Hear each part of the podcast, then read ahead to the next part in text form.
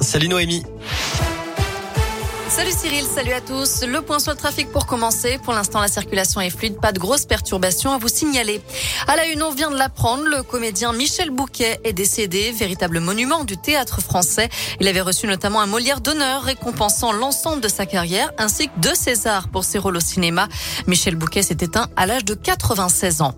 Après les pizzas butonniers et les œufs Kinder, des fromages au lait cru font l'objet d'un rappel pour un risque de contamination à la listeria. Ces fromages de chèvre, brebis et vaches ont été par la ferme de la Boisette et du Mont-Saint-Cyr et vendus en Auvergne-Rhône-Alpes entre le 1er mars et le 8 avril.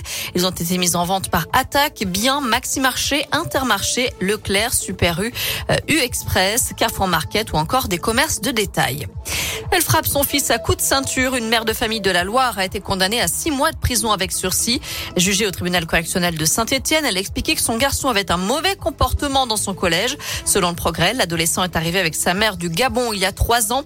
L'avocate de cette dernière a expliqué qu'il était possible de corriger un enfant en le tapant dans de nombreux pays africains, ce qui n'a pas vraiment convaincu le tribunal. La maman devra indemniser son fils.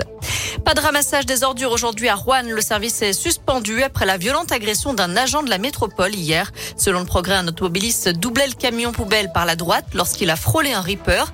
Il est ensuite descendu de son véhicule et a donné plusieurs coups de poing et coups de pied à l'agent proférant également des insultes racistes avant de prendre la fuite. Le procureur a été saisi pour retrouver l'auteur de cette agression. Notez qu'aujourd'hui, les quatre déchetteries de l'agglomération sont fermées.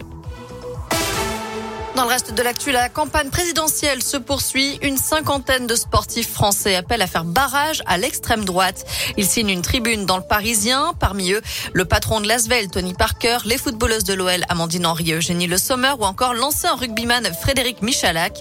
Pour eux, les valeurs sportives telles que l'inclusion, le partage et la mixité ne sont pas partagées par Marine Le Pen.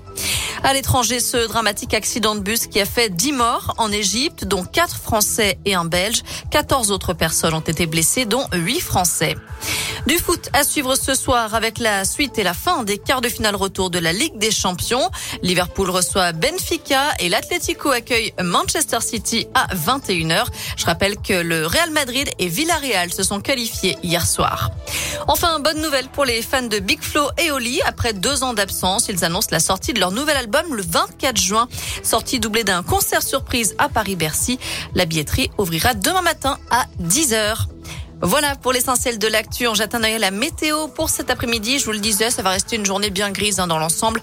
On aura peut-être quelques éclaircies par-ci par-là, mais elles resteront bien timides. En revanche, les températures sont tout à fait printanières, comprises entre 18 et 22 degrés pour les maximales en Auvergne-Rhône-Alpes. Merci Noémie. Tout de suite.